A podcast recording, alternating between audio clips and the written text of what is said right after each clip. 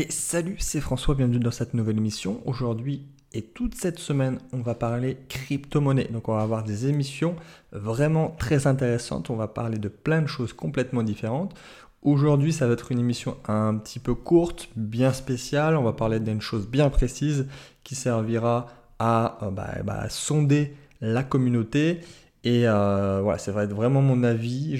Fait de recherche, ça va venir comme ça va venir.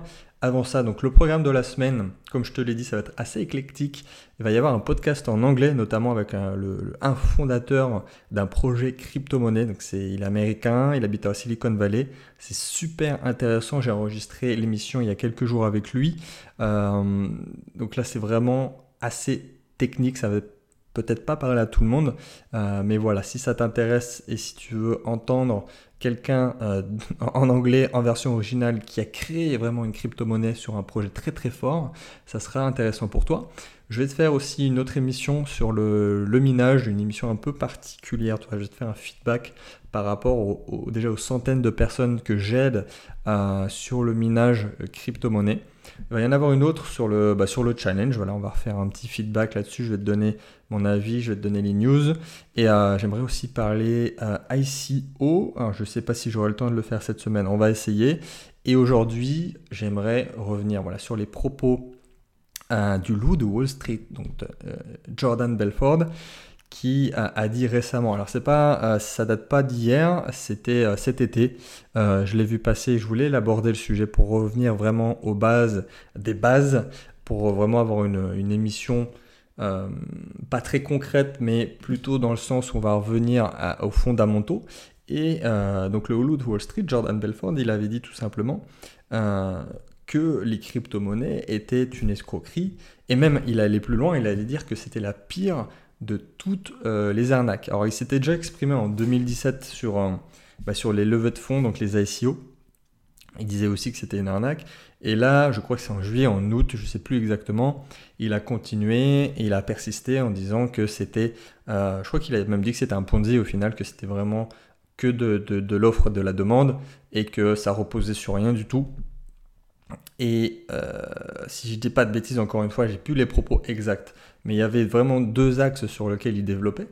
Il disait, un, euh, bah, que c'était une offre, euh, offre-demande qui était en croissance, voilà, c'était de la demande qui faisait que ça augmentait, et que deuxième point, ça n'avait, euh, qu'il n'y avait aucune régulation.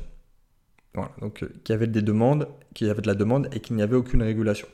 Bon, évidemment, il n'a pas du tout, il pas du tout abordé le fait que ça soit pas la première des inventions de l'homme qui ait toutes ces, euh, euh, conditions, hein, parce qu'on va pas parler des actions, des obligations et euh, des monnaies fiduciaires qui sont hyper, avec une hyperinflation.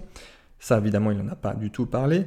Mais donc, je voulais reprendre ses propres propos. À la fin, tu me donneras ton avis, mais pour revenir sur quelque chose de fondamental.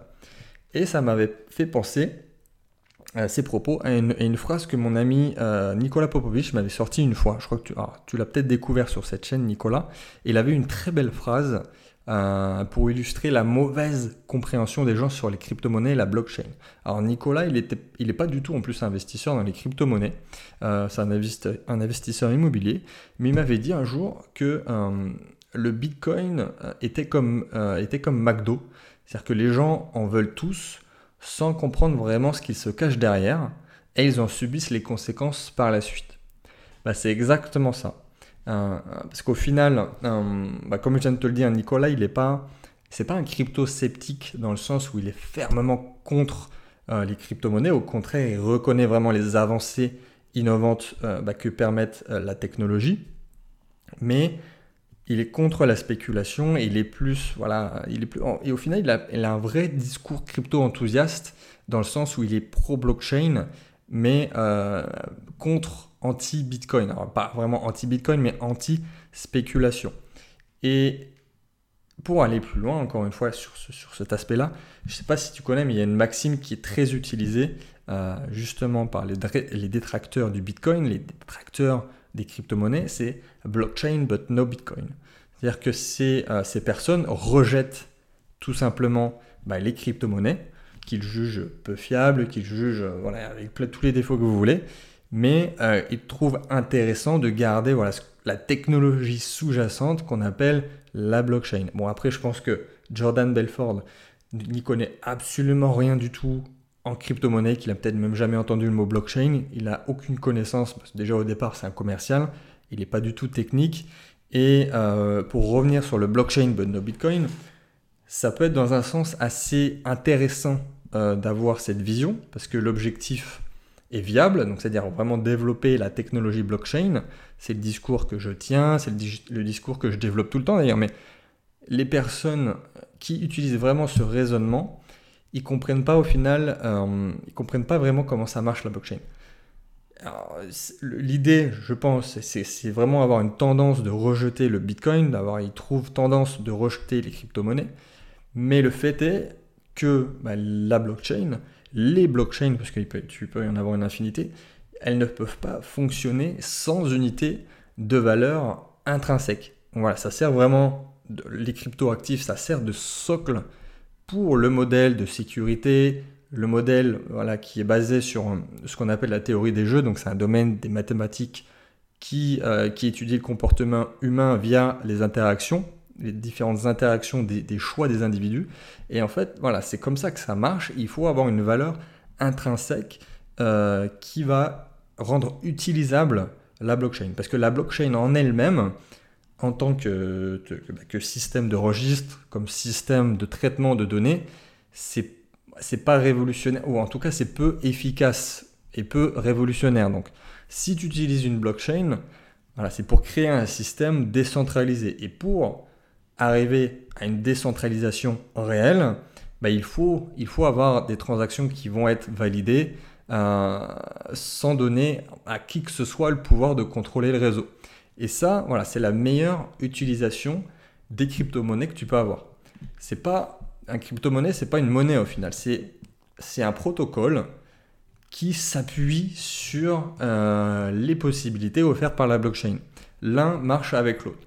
C'est exactement pareil qu'avec Internet à l'époque. Je reprends toujours euh, l'exemple d'Internet, mais euh, à l'époque, voilà, le, le, World Wide Web, en tant que tel, ça servait à rien. Mais l'arrivée de tout ce qui était HTML, c'est devenu un protocole pour le World Wide Web. Donc la blockchain peut avoir euh, toute l'ingénierie derrière, toute l'ingéniosité technologique pour devenir très intéressante, pour devenir un peu un protocole pour les transactions de confiance, mais euh, il faut avoir derrière cet aspect d'avoir d'une vraie valeur qui puisse euh, être utilisable. Donc le web, ça a été essentiellement fait réalisé et apporté au grand public par HTML. Les grandes innovations euh, de, la création du web, c'était de rendre Internet visible. C'est vraiment ça en fait, c'était rendre Internet visible avec une vraie navigation, avec un vrai accès, et ce qui a permis au final de, euh, de, de superposer les différentes innovations à la plateforme qui était Internet. Ben, la blockchain, encore une fois, c'est la même chose. Ça permet d'utiliser un système de transaction de confiance. et c'est plus un protocole. Il faut voir ça comme un protocole sur lequel il y a beaucoup d'autres transactions et applications qui peuvent être construites. Et, euh, après, on, a toutes les répercussions que peut permettre la blockchain. Donc, évidemment, il y aura euh, moins de frais, plus de confiance. Euh, on n'aura plus besoin d'avoir de des tiers de confiance, d'avoir des, euh, des, frais bancaires, des frais de, plateforme, bon, j'en passe et des meilleurs. On va pas rentrer dans le détail dans cette émission-là.